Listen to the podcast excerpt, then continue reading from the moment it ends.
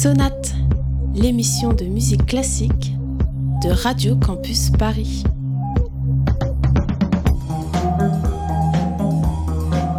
Bonjour à toutes et à tous et bienvenue dans Sonate, l'émission de musique classique de Radio Campus Paris. Bonjour Manon. Bonjour Baptiste. Nous sommes le dimanche 11 mars 2018 et il est aux alentours de 19h, mais nous pouvons aussi très bien être le mardi 3 juin 2031 si par hasard vous nous écoutez en podcast sur Deezer, l'application podcast de votre téléphone ou même sur radiocampusparis.org. Cette semaine, comme à notre habitude, nous prenons un thème, un fil rouge relié à l'actualité du moment pour partir à la découverte de la musique classique sous toutes ses formes.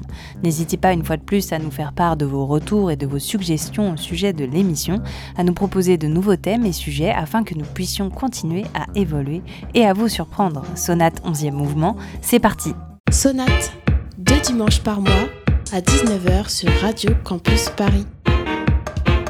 On dit souvent que Paris est la capitale de la mode, c'est vrai, enfin en partie. Il y a aussi euh, New York, Londres, Milan, ces hauts lieux du chic organisent chaque année leur Fashion Week. Cette semaine, ça se passe à Paris, c'est un événement incontournable pour la reine Elisabeth II. Elle a participé cette semaine à la Fashion Week de Londres. Elle y a remis le prix Elisabeth II de la mode. La semaine de la mode qui bat son plein à Paris jusqu'à mardi. On va parler défilé, chiffon, création, mais aussi business, puisque c'est un secteur crucial pour l'économie française. Emmanuel et Brigitte Macron ont invité lundi 100 créateurs de mode à dîner à l'Elysée.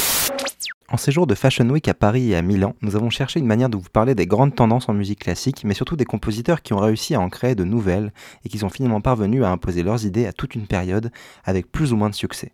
Du XVIe siècle à aujourd'hui, ces phénomènes, plus que des modes, représentent aujourd'hui les grandes périodes de la musique classique et il nous a paru important de nous y intéresser.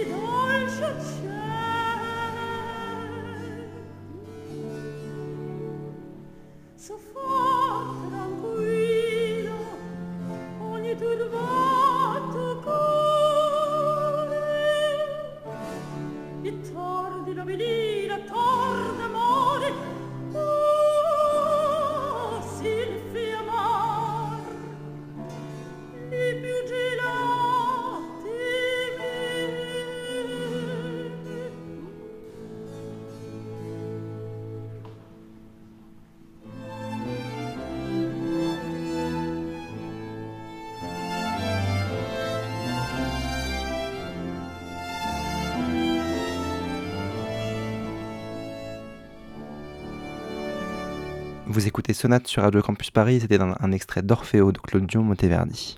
Bien souvent, le commencement d'une mode est inexplicable, impossible à dater. En ce qui concerne la musique classique, c'est la même chose. Difficile de dire quand commence et s'arrête un style, car souvent ils s'enchevêtrent les uns les autres. Mais parfois, il y a des précurseurs, des inventeurs de nouveaux mouvements, de nouvelles façons de faire. C'est le cas de Claudio Monteverdi, un compositeur italien prolifique né en 1567. À l'époque, la musique est encore très marquée par la polyphonie, l'influence de l'Église sur les compositions. Claudio Monteverdi s'oriente plus vers de la musique profane. Il publie durant toute sa vie des livres de madrigaux, des œuvres vocales polyphoniques dans lesquelles il effectue des recherches et des expérimentations. Dans ses quatrième et cinquième livres, il abandonne la polyphonie pour la monodie, de la musique pour une seule voix. Comme on peut s'en douter, cela fait scandale à l'époque et Monteverdi, bien qu'extrêmement populaire dans toute l'Europe, a aussi nombre de détracteurs, notamment un certain Zarlino, compositeur et théoricien musical. Il est obligé de se justifier en préface de son cinquième livre de Madrigal. Certains en seront peut-être surpris, ne s'imaginant pas qu'il puisse exister d'autres pratiques que celles enseignées par Zarlino, mais en ce qui concerne les consonances et les dissonances, il y a un autre point de vue que la tradition, celui justifié par la satisfaction de l'ouïe et de la raison. Au-delà de cette première révolution, Claudio Monteverdi est aussi connu pour être le père de l'opéra baroque. Même si c'est pas tout à fait vrai, il a largement popularisé cette nouvelle manière d'entrevoir la musique avec son opéra Orfeo. On y retrouve des éléments de l'opéra moderne comme l'ouverture, un spectacle entièrement chanté avec des apparitions de solistes accompagnés de chœurs, etc. Il y a également dans Orfeo une véritable émotion de la part des personnages à travers la musique et non plus seulement par le texte. C'est une véritable révolution, un succès également qui ouvre la porte à la musique baroque. Mais, si populaire en son temps, cet opéra et l'œuvre de Claudio Monteverdi resteront plus de deux siècles dans l'oubli. À l'époque, quelques années après sa mort, il est impossible d'écouter de la musique de la Renaissance car elle est trop incompréhensible selon le musicologue Philippe Bossan. C'est pourquoi Orfeo ne sera rejoué qu'en 1904. Aujourd'hui, tout le monde s'accorde pour dire que Claudio Monteverdi a marqué la transition entre musique ancienne et musique nouvelle.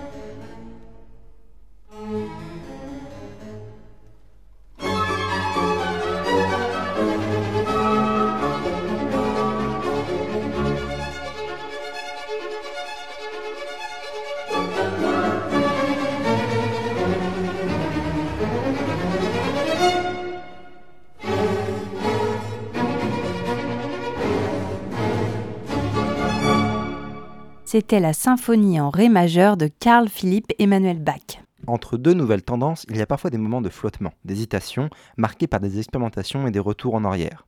À ce titre, Carl Philipp Emanuel Bach est un bon exemple. Deuxième fils de Jean-Sébastien Bach, né en 1714, il est devenu, comme une partie de la famille, un grand musicien. On le surnomme d'ailleurs le Bach de Berlin et d'Hambourg, des villes où il a travaillé, car il faut bien avouer que la famille est très nombreuse et qu'il y a de grandes chances de se tromper. Carl Philippe Emmanuel arrive à une époque de transition, où la musique baroque, jusque-là très populaire, s'éteint petit à petit pour laisser la place au classique et à sa rigueur. Mais à ce moment, rien n'est encore certain et les lignes sont seulement en train de bouger. En ce début de XVIIIe siècle, une bourgeoisie émerge et avec elle de nouveaux lieux de socialisation comme les cafés et les salles de spectacle. Avec cette nouvelle bourgeoisie viennent aussi de nouvelles attentes du public qui cherche une musique plus riche en émotions et plus simple aussi. Sur les émotions, Carl Philippe Emmanuel n'a pas lésiné. Ses œuvres sont marquées par l'imprévisibilité des rythmes et des modulations. Son but, dit-il, est de susciter les douces larmes de la mélancolie. On dit de lui qu'il représente l'Empfindsamkeit, ce qui signifie sensibilité et qui vient s'inscrire contre le rationalisme du début du siècle. Son répertoire est très émotif, très libre aussi sur la forme, sensible et marqué par les dissonances et les changements de tempo. Carl Philipp Emanuel Bach, CPE de son surnom, ne sera donc pas un classique, au sens de la rigueur et de la mesure imposée par ce style, mais il sera une véritable influence pour ses successeurs. Mozart dira d'ailleurs de lui Il est le père, nous sommes des enfants. On parle aussi alors d'une manière de jouer Bach qui traduit une élégance dans le jeu.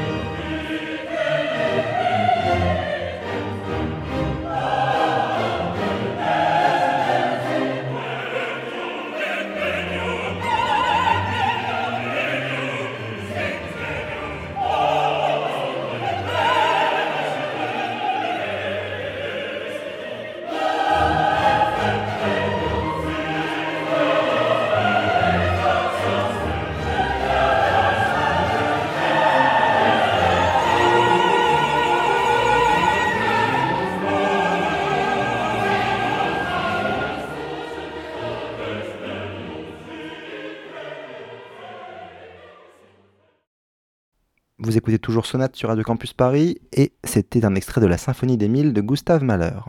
Symphonie numéro 8. Le classique a eu ses rois, Mozart en tête, avant de changer de visage pour aller vers le romantisme qui a marqué la quasi-totalité du 19e siècle. C'est l'époque de l'exaltation du moi, des sentiments, des passions. Gustave Mahler naît en plein cœur de ce mouvement en 1860 en Bohême. Le monde de l'époque n'est pas encore moderne, mais lui fait de la modernité sa marque de fabrique. Sa musique est introspective, angoissée et provoque vite la controverse. Tellement de controverses que ce n'est que dans les années 1960 que l'œuvre de Mahler sera redécouverte et appréciée.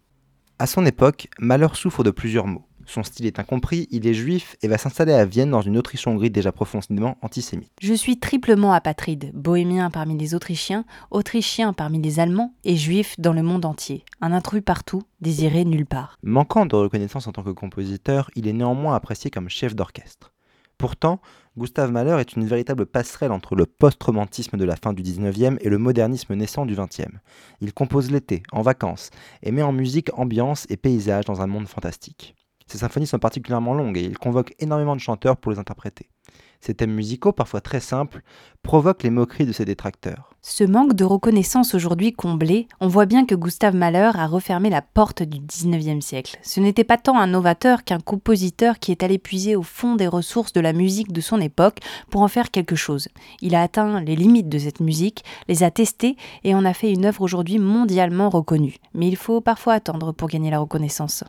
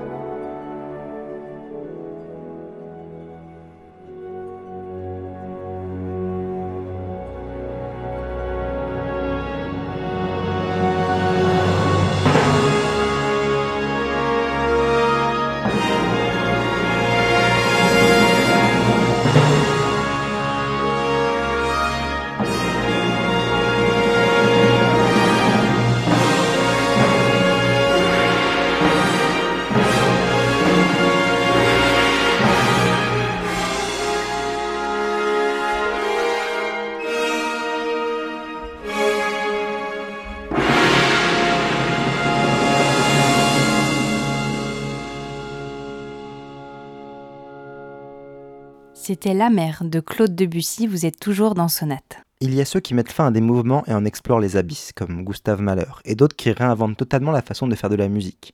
L'inventeur du XXe siècle n'est autre que Claude Debussy. Né en 1862, seulement deux ans après Mahler, Debussy voue d'abord une admiration pour Wagner et son romantisme triomphant. Puis il rencontre Eric Satie, et là, tout bascule. Claude Debussy devient anticonformiste et fréquente les poètes symbolistes comme Mallarmé ou Pierre Loïs. Un peu avant ça, Debussy avait remporté le prestigieux prix de Rome avec sa cantate L'enfant prodigue, mais son séjour à la Villa Médicis à Rome ne s'est pas bien passé, et cela l'a convaincu d'une nécessaire indépendance dans son processus de création. Lorsqu'il rentre à Paris, il coupe les liens avec le conservatoire et fuit le milieu musical. Ses œuvres wagnériennes n'ayant que peu de succès, Debussy se tourne vers plus de subtilité, de volupté.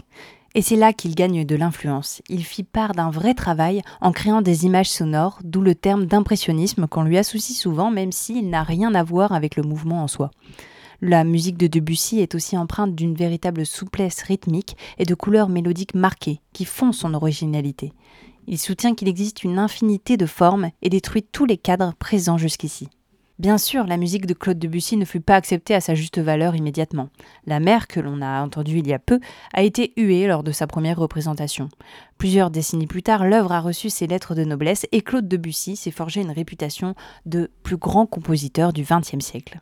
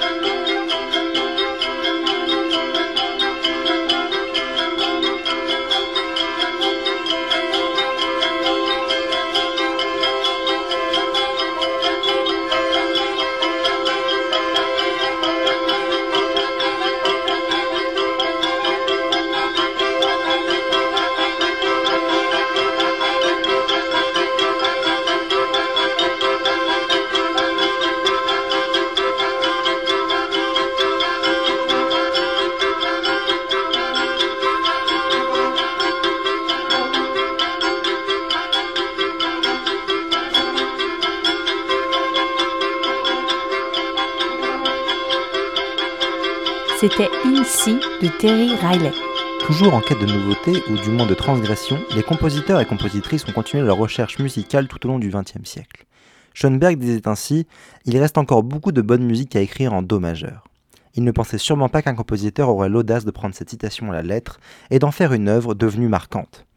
Terry Riley, un compositeur américain, a en effet donné au Do majeur toute sa splendeur dans In C, qui veut tout simplement dire en Do, sorti en 1964. Ce morceau est novateur en bien des points et très provocateur. Il est basé sur la répétition extrême d'une seule tonalité, le Do majeur. Les musiciens doivent jouer les 53 motifs présents sur la partition tout en n'ayant aucune indication sur le moment de passer au motif suivant. Chacun est donc libre de faire ce qu'il souhaite, de répéter le motif autant qu'il le veut.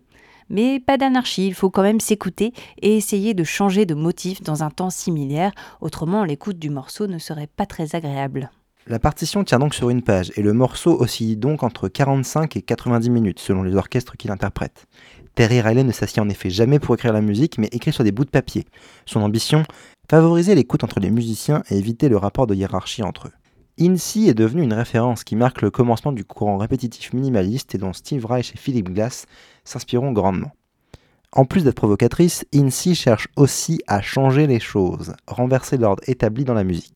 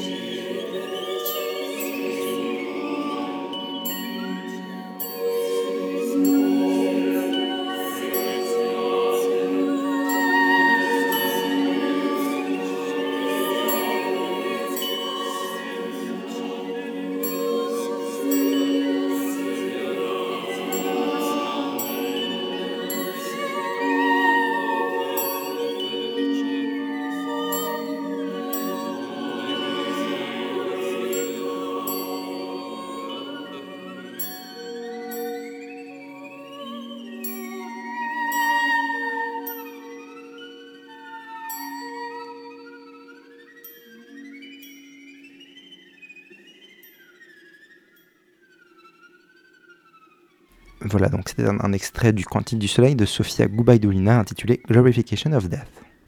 Nous parlons depuis le début de l'émission de mode, de styles musicaux, de moments charnières dans l'histoire de la musique. Ces modes et ces styles sont aussi le fruit d'un système, d'un ensemble de normes qui les font accepter ou non. C'est dans cette situation que s'est retrouvée Sofia Gubaidulina.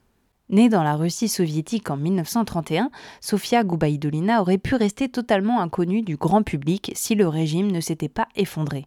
Lorsqu'elle rentre au conservatoire à Moscou, ses professeurs lui suggèrent de ne pas continuer dans sa voie, jugée trop anticonformiste. Un seul la soutient, c'est Shostakovich. Je veux que vous progressiez sur votre chemin d'erreur, lui dit-il à son arrivée en troisième cycle. Le style de Sofia Gubaidulina avait de quoi faire peur aux autorités russes. Passionnée de thèmes religieux, elle pense que la musique et la spiritualité sont intimement liées. Elle était en outre avant-gardiste dans sa façon de composer et s'intéresse aussi aux traditions folkloriques de son pays. Mais voilà, la Russie soviétique n'avait rien de très attirant pour les artistes, mis à part ceux et celles qui souhaitaient se conformer aux idées très précises du régime sur l'art. Tiron Kranikov, dont nous avons déjà parlé lors de notre émission sur la révolution russe, était un de ceux-là. À son arrivée à la tête de l'Union des compositeurs soviétiques, il boycotta Sofia Gubaidulina et six autres confrères car leur musique n'était pas représentative du travail des compositeurs soviétiques. Un véritable coup dur pour la musicienne qui fit de la musique de film pour survivre. Mais coup de chance, une de ses œuvres arrive jusqu'aux oreilles du violoniste letton Ridon Kremer. Il joue son concerto pour violon devant un public international qui entend pour la première fois le nom de Sofia Gubaidulina en 1980. Cinq ans plus tard, elle obtient enfin l'autorisation de voyager et part en Europe. Elle s'installe ensuite en Allemagne et peut enfin dédier son temps à la composition. Elle écrit des œuvres majeures de la fin du siècle, fait la synthèse entre avant-garde et romantisme avec une touche de spiritualité bien entendu, le thème lui étant très cher. Par exemple, l'œuvre que nous avons entendue tout à l'heure était un cantique basé sur un hymne du XIIIe siècle dédié à Saint François d'Assise.